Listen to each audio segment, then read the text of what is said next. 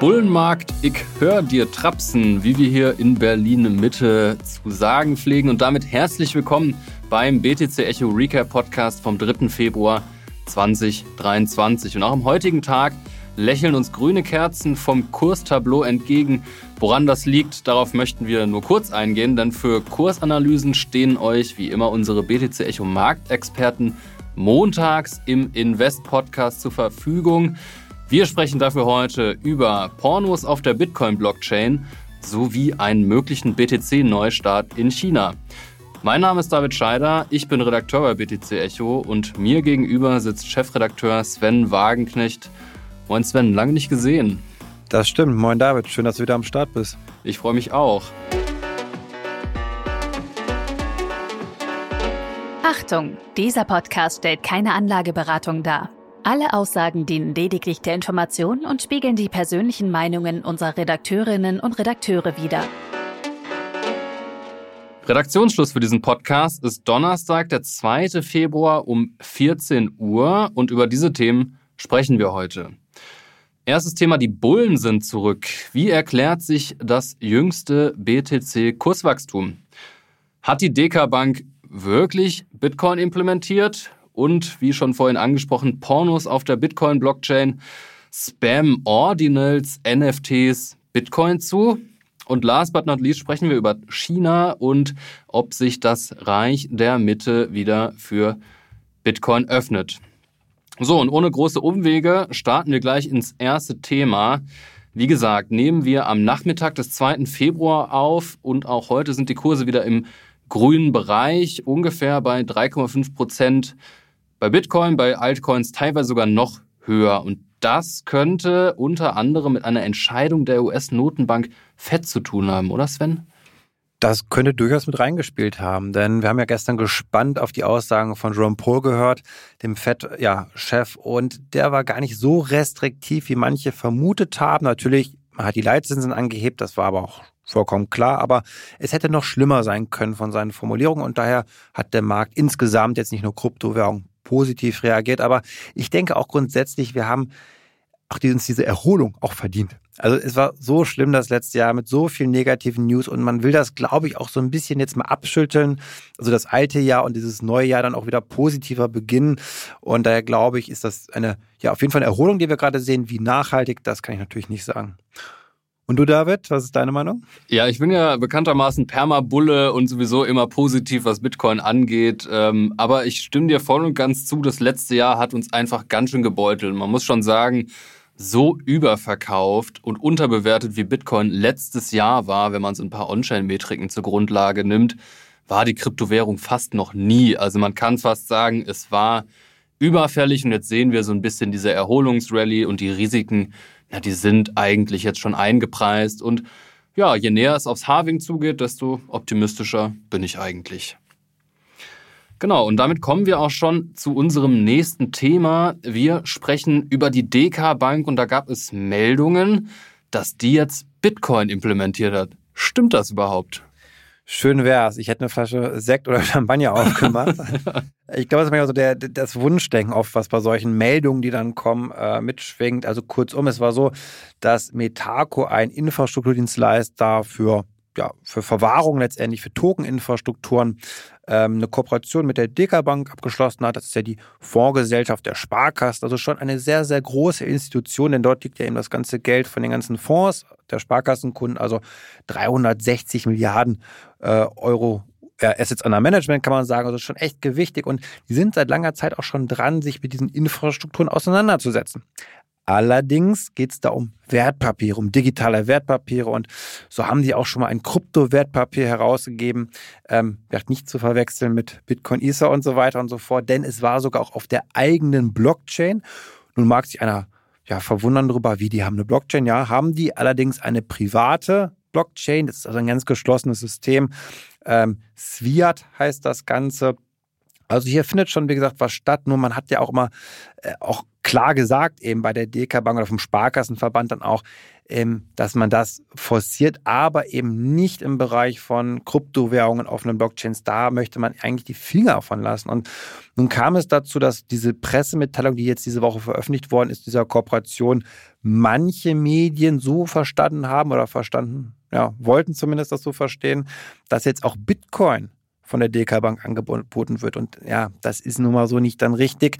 Der Begriff vielleicht auch hier, der in solchen Pressemitteilungen oft vorkommt, der wird gerne vielleicht auch falsch verstanden, nämlich digitale Assets. Und dieser Begriff digitale Assets, das kann einfach alles bedeuten. Also das können digitale Wertpapiere sein, das kann der digitale Euro sein, der digitale Renminbi in China zum Beispiel. Und da wissen wir, der hat mit Blockchain so rein gar nichts zu tun irgendwie. Also ein Token muss eben auch nicht auf einer Blockchain sein. Und ähm, das müssen keine offenen Infrastrukturen sein. Und da hat man anscheinend jetzt gedacht, okay, weil vom Prinzip her technisch gesehen jetzt die Möglichkeit besteht, dort auch Bitcoin, Ether und so zu verwahren. Heißt das aber noch lange nicht, dass das auch gemacht wird. Ich glaube, das muss man unterscheiden. Nichtsdestotrotz, ich freue mich natürlich trotzdem drüber, denn überhaupt erstmal die Möglichkeit zu besitzen, die technische Infrastruktur, das ist ja positiv, dass die Voraussetzung dafür, dass dann irgendwann vielleicht auch mal eine DK-Bank Bitcoin anbieten wird seinen Kunden, aber das ist jetzt eben noch nicht der Fall. Das wäre wirklich sehr, sehr schön gewesen und da, ja, empfehle ich doch jedem immer genau hinzuschauen, äh, was mit digitalen Assets auch wirklich gemeint ist, denn das ja, wird dieses Jahr, glaube ich, noch nicht der Fall sein. Ja, also sind die Banken doch irgendwie ein bisschen weiter weg davon, äh, wirklich Bitcoin zu implementieren und eigentlich außer der Volksbank, äh, Raiffeisenbank Bayern Mittel gibt es da noch nichts eigentlich, ne? Genau, also man spricht immer von Tokenisierung ganz viel. Das ist ja bei allen Banken ein Thema. Jetzt nicht nur bei den Sparkassen, das ist Deutsche Bank, Commerzbank, äh, BlackRock, größter Vermögensverwalter der Welt. Also das ist vollkommen klar. Schuldverschreibung, perspektivisch auch Aktien, das digital abzubilden, ja, auch auf Tokenbasis abzubilden. Ähm, vielleicht sogar auch zum Teil als untersten Layer auch eine Polygon zu nehmen oder eine Stellar oder ein Ethereum was der JP Morgan auch schon einen Test gemacht hat. Das ist gar nicht mal so abwegig, aber wir müssen immer unterscheiden, bis zu dem Punkt, wo wirklich an Kunden, an Endkunden Kryptowährungen dann vertrieben werden. Das ist ein weiter Schritt, den ich hier sehe und da müssen wir uns da, glaube ich, noch ein bisschen gedulden. So, David, dann lass uns jetzt aber zu einem ja, anderen Thema kommen. zu Erotik-Content sage ich jetzt einfach mal auf der Bitcoin-Blockchain. Ähm, wie kann das denn sein? Großes Aufregerthema. Das Thema ist eigentlich auch noch viel größer als dieses eine Pornobild, was da gespeichert wurde. Es geht um NFTs auf Bitcoin. Und das ist eigentlich was, was nicht so richtig zusammenpasst. Also NFTs, da haben wir letztes Jahr viel drüber geredet, ähm, sind ja, also sogenannte Non-Fungible Token, also gewisse Daten, die kryptografisch auf einer Blockchain so verschlüsselt werden können, dass sie eben einem Besitzer zugeordnet werden können. Also ähm, ja, wie beispielsweise, und das war eben so das große Thema, waren das häufig so comichafte JPEGs, also Bilder, die dann irgendwie, weiß ich nicht, Board 8 Yacht Club oder so, also irgendwelche Affenbilder, die dann irgendwer besessen hat und die für absurd hohe Summen über den Ladentisch gegangen sind. Und da war eigentlich, das waren halt so Smart Contract äh, Plattformen wie Ethereum, ähm, wo die dann eben gehandelt wurden. Aber jetzt gibt es ein neues Protokoll auf Bitcoin, das erlaubt, NFTs auch auf der Bitcoin-Blockchain zu speichern. Das ist deswegen ein großes Aufregerthema, weil das dazu führen kann, dass die Blockchain eben für andere Anwendungen genutzt wird als finanzielle. Und das bringt natürlich so ein paar, sagen wir mal, Bitcoin-Puristen ziemlich auf die Palme die äh, das Ganze gleich als Spam eben abtun und sagen, nee, äh, Bitcoin brauchen wir vor allem eben um, naja, Geldtransaktionen, Finanztransaktionen abzuwickeln. Darauf optimiert die Blockchain, da ist sie effizient und das alles andere brauchen wir nicht. Und das ist eben gerade eine, eine relativ große Debatte. Und ich persönlich finde, dass diese Debatte vielleicht ein bisschen ausufernd ist, weil dieses ganze Thema doch heißer gekocht wird, als es eigentlich ist. Denn letzten Endes, ähm, dieses Protokoll, um das es geht, Ordinals, das ist relativ benutzerunfreundlich, um es mal so zu sagen. Also es gibt da jetzt keine Anwendung wie, weiß ich nicht, äh, also kein Marktplatz, wo man jetzt easy mal schnell irgendein NFT minden könnte, sondern man muss sich wirklich gut auskennen. Man muss eine eigene Full Node betreiben, man muss dieses äh, Skript laufen lassen. Und das ist eben alles nicht so einfach. Und selbst der Entwickler sagt, naja, letzten Endes wird das wahrscheinlich nicht viel genutzt.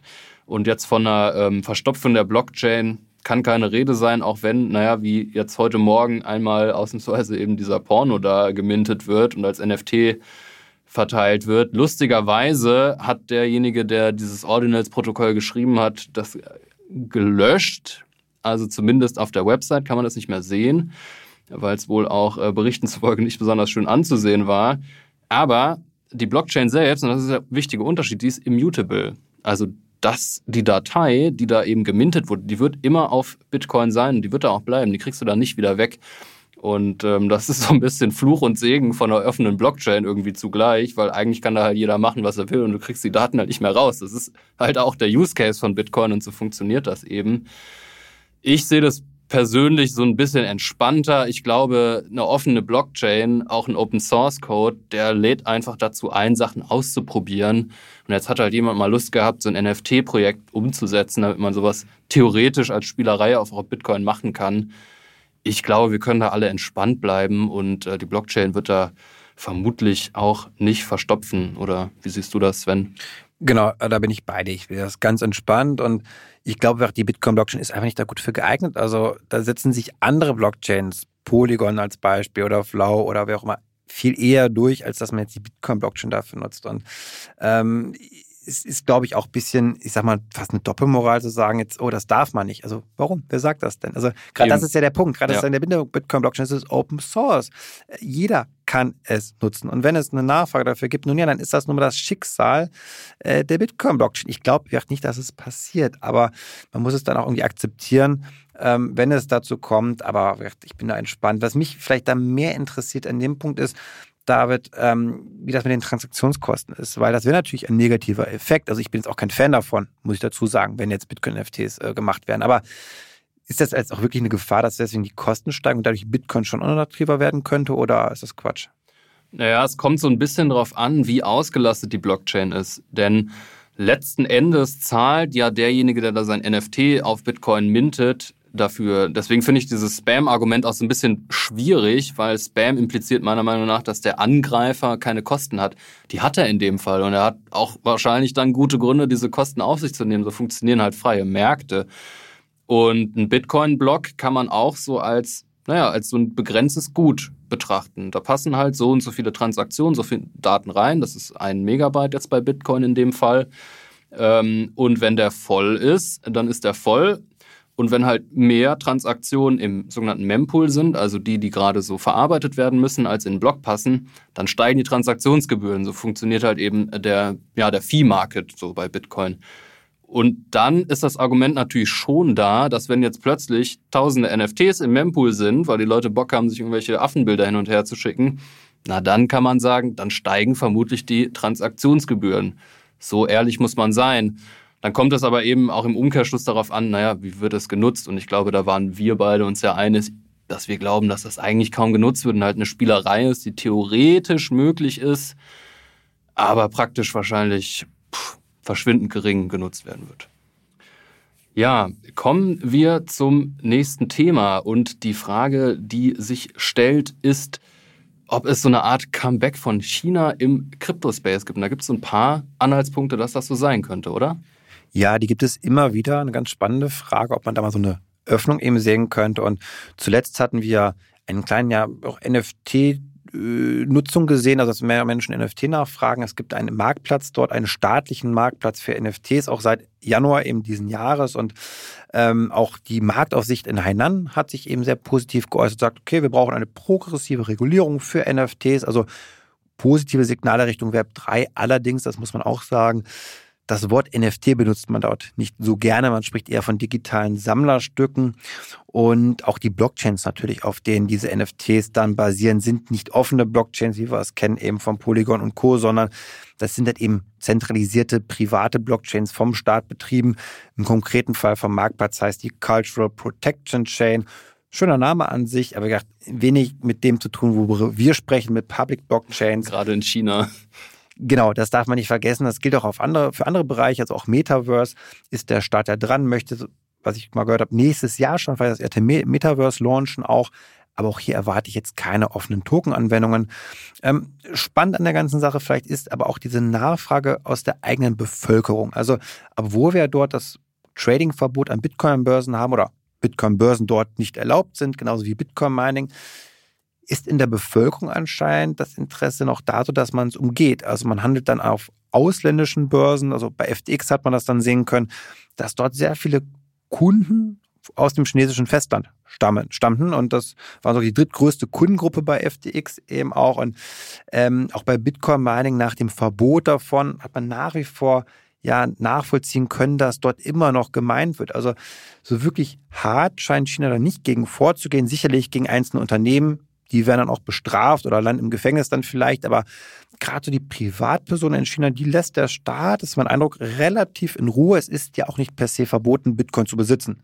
Das muss man dazu sagen. Also nur der Handel ist verboten und eben das, das Gewerbliche dazu. Also mich erinnert das so ein bisschen immer an, ich sage jetzt mal, was wir aus einigen Bundesländern kennen in Deutschland, so mit Cannabis, also der Eigenbedarf, also der Besitz ist dann erlaubt, aber man eben darf da nicht mehr zu machen. Und ähm, spannend hierbei ist vielleicht auch, dass ähm, ja das Krypto eigentlich auch seinen Ursprung, also gerade Bitcoin, eigentlich in China hat. Mhm. Also der Treiber war jetzt nicht USA oder Europa, sondern das höchste Handelsvolumen hatten wir immer in China eigentlich gehabt, bis vor wenigen Jahren, als dann der, das Verbot kam und Bitcoin Mining auch. Wir hatten dort diese Miner-Zentralisierung, hatten wir ganz lange darüber gesprochen gehabt, dass eigentlich dort fast alles gemeint worden ist an Bitcoin. Genauso auch wie die Hardware, die Mining-Hardware. Das ist eigentlich alles aus China mal gekommen und entstanden. Also wir haben dort nach wie vor einen ganz großen Markt mit vielen reichen Chinesen in dem Fall auch, die jetzt eben Bitcoin besitzen, also auch ein Interesse haben, dass jetzt nicht so eine Isolierung stattfindet. Und spannend dabei finde ich, und das kam jetzt in den letzten Tagen auf, dass der Staat anscheinend auch Trans Kryptotransaktionen besteuert, also mit 20 Prozent Einkommensteuer. Ist immer schwierig, alles so zu verifizieren aus China. Ne? Gerade äh, als Deutscher in Europa kriegt man nicht immer so die klaren Informationen, aber das kam jetzt aus mehreren Quellen und das ist für mich ein positives Zeichen, denn ich kann nicht etwas besteuern als Staat, was so illegal, so verboten ist, sondern damit erhält es für mich eine gewisse Legitimität irgendwie auch. Und glaubst du, dass sich diese Legitimität fortsetzt, also dass es dann jetzt auch immer umfangreichere Legalisierungen und Regulierungen in China geben könnte? Das ist die große Frage, die kann man so genau gar nicht beantworten, aber vielleicht um ein bisschen mehr Klarheit zu bekommen, müssen wir erstmal nochmal verstehen, warum hat man es denn verboten? Und nun ja, vor allem wissen wir heute, dass es der Kontrollverlust war. Also Menschen haben damals immer mehr Geld, also Renminbi in Bitcoin gesteckt und das ist natürlich eine Infrastruktur, die der Staat nicht kontrollieren kann, wo er eben nicht diese Übersicht hat. Gerade damals viel mehr als heute noch. Ähm, und also diese Kombination von Kontrollverlust und Kapitalabflüsse, das war natürlich ein Dorn im Auge für so einen autokratischen Staat, kontrollverliebten Staat wie China, sodass man dann zum Höhepunkt dann auch nochmal des ICO-Booms dann 2017, 2018 sich dann entschlossen hat, dagegen vorzugehen. Auch immer natürlich, weil sehr viel Betrug stattgefunden hat. Also die ganzen Scams, Schneeballsysteme damals, das war ein ganz großes Problem, auch vor allem in China. Und das war natürlich auch ein guter Vorwand, so das Deckmäntelchen des Verbraucherschutzes, jetzt dann den Stecker zu ziehen sozusagen. Also die konnten natürlich nicht den Stecker ziehen bei Bitcoin, das war die Angst, aber es war ja überhaupt nichts passiert danach sozusagen. Aber zumindest es zu verbieten, das können sie natürlich tun. Ähm, und da ist einfach der Punkt jetzt, dass diese Themen, die ich hier gerade angesprochen habe, dass die eigentlich in den Griff zu kriegen sind. Denn schauen wir uns das digitale Zentralbankgeld an. Nun ja, da habe ich eine Wallet vom Staat. Und solange der Staat sicherstellt, dass keine Eigenverwahrung stattfindet, dass die Menschen staatliche Wallets nutzen, wo der Staat den Zugriff auf die Private Keys hat, dann gibt es eigentlich keinen Grund mehr, warum man jetzt Bitcoin, Ether und Co. verbieten sollte, denn der Staat hat dann die volle Kontrolle und kann diese Ängste, die er hat, eigentlich überkommen. Und das finde ich, glaube ich, ganz spannend, wenn wir uns noch nicht dieses Jahr sicherlich, aber in den nächsten Jahren immer mehr dahin bewegen werden, dass diese Infrastruktur vom Staat auch gestellt wird, in China im Speziellen jetzt, dass dann ich schon eine Hoffnung habe, dass wir auch eine Öffnung sehen werden. Und ähm, wir dürfen auch nicht vergessen, dass so ein Verbot gerade auch ziemlich viel Geld kostet. Also, ich muss als Staat das überwachen, kontrollieren, dass es eben nicht genutzt wird. Dann habe ich keine Steuereinnahmen im Zweifel dadurch.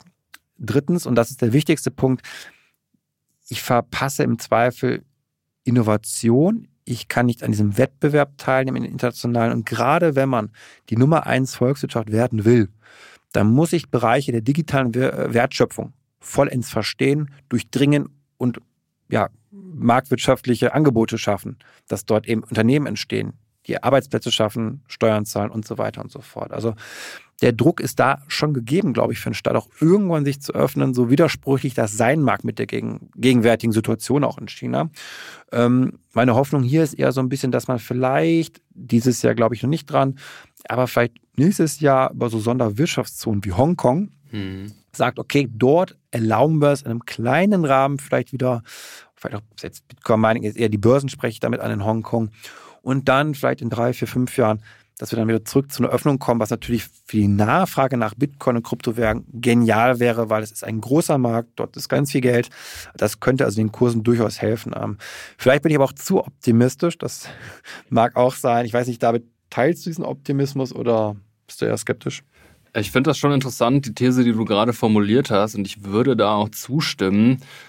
Ich glaube, so ein Staat wie China ist durchaus in der Lage zu erkennen, dass Bitcoin einfach irgendwann auch eine Art von geopolitischem Gewicht entwickelt. Das ist einfach jetzt schon auch eine Art von ökonomischem Gewicht. Ähm, täglich werden mehrere Milliarden über die Bitcoin-Blockchain abgewickelt. Das ist halt einfach keine kleine Sache mehr. Und ich glaube, ein Staat wie China erkennt ganz gut, dass man da allein aus spieltheoretischen Gründen eigentlich gar, keine, gar nicht gut fährt, wenn man das verbietet und wegschiebt und den anderen überlässt. Und ähm, Gerade beim Mining haben wir es gesehen, da waren so die USA eigentlich die ersten, die dann diese, dieses Potenzial aufgesogen hat. Und wir haben halt einen Boom von, von Bitcoin-Mining in den USA gesehen. Und siehe da, ein halbes Jahr später schauen wir uns die Statistik an und sehen, ach, in China ist ja wieder plötzlich doch Mining. Also so ganz verboten haben sie es scheinbar nicht oder zumindest wird es nicht wirklich repressiv äh, umgesetzt, durchgesetzt, gesetzt, weil man auch erkennt, naja, vor allem in den Sommermonaten hat man in China wirklich ähm, Regenfälle bis zum geht nicht mehr und die Speicherstände der Wasserkraftwerke sind so voll, da gibt es Strom quasi zum Nulltarif. Und welche Anwendung für überflüssigen Strom ist denn noch besser als Bitcoin-Mining? Das fließt quasi direkt in Geld, also buchstäblich Geld. Und ähm, ich glaube, wie gesagt, China ist da schlau genug, das auch zu erkennen. Und noch ein interessanter Punkt finde ich, dass auch so ein bisschen die Resilienz von Bitcoin zeigt, dass eben auch so ein mächtiger Staat wie China, und wir hatten 2021 dieses Mining-Verbot, wo also die Hashrate-Grafik sich anzugucken, ist wirklich interessant, weil es, es fällt auf die Hälfte. Das ist schon, das gab es noch nie bei Bitcoin, dass wirklich so viel Hashrate verloren geht. Und Menschen, die sich nicht gut mit Bitcoin auskennen, die haben gedacht, jetzt ist Bitcoin platt und man kann die Blockchain angreifen. Aber Ganz im Gegenteil, es pendelt sich einfach wieder im neuen Gleichgewicht ein. Bitcoin ist davon eigentlich nicht wirklich berührt. Ähm, aber die, die es verboten haben oder die Miner in China, die haben halt verloren. Und das kann eigentlich auch nicht im Interesse des chinesischen Staates sein. Und wenn man dann dieses Argument dazu zählt, naja, wenn es halt staatliche Wallets gibt, dann hat ja China sogar Zugriff auf so ein möglicherweise, je nachdem wie bullish man Bitcoin gegenüber ist, gigantisches Asset von geopolitischer Bedeutung. Und das kommt mir auch einfach nach einer plausiblen These vor. Ähm, und ich glaube, so ein bisschen die Zahlen, auch dass jetzt Chinesinnen und Chinesen unter den drittmeisten ähm, Gläubigern bei FTX waren, geben dieser These auch so ein bisschen recht. Vielleicht haben wir mal Glück und diese ganzen Black Swan-Events sind nur negativ, dass irgendwelche schlimmen Dinge auf dieser Welt passieren, sondern vielleicht gibt es ja auch mal so positive Black Swan-Events und dann, ich glaube jetzt nicht dran, dass das dieses Jahr passieren wird, aber ähm, dass dann China sagt, ja, nö, jetzt haben wir es im Griff halbwegs. Äh, es wird kein freies System, sondern das wird es definitiv nicht. Daran glaube ich auch nicht, aber zumindest, dass die Investitionsmöglichkeiten wieder gegeben werden. Ja, ja am schlausten wäre es ja, wenn die einfach dann sagen, ja, wir haben jetzt in den letzten Jahren übrigens 10 Millionen Bitcoins gekauft und äh, machen das jetzt auch zur staatlichen Währung und dann ist Bitcoin plötzlich zehnmal so viel wert. Das sind alles Hirngespinste. Die Warten nicht passieren werden. Nein. ja, wahrscheinlich nicht passieren werden. Aber man wird ja noch träumen dürfen. Na gut, ähm, ich würde sagen, damit sind unsere Zuhörerinnen und Zuhörer in Sachen Cryptospace auf dem neuesten Stand. Falls ihr Freunde oder Bekannte habt, die an Themen rund um Bitcoin und Co. interessiert sind, freuen wir uns natürlich über eine Empfehlung dieses Podcasts. Und damit bedanken wir uns fürs Zuhören und wünschen wie immer ein schönes Wochenende und sagen bis in sieben Tagen.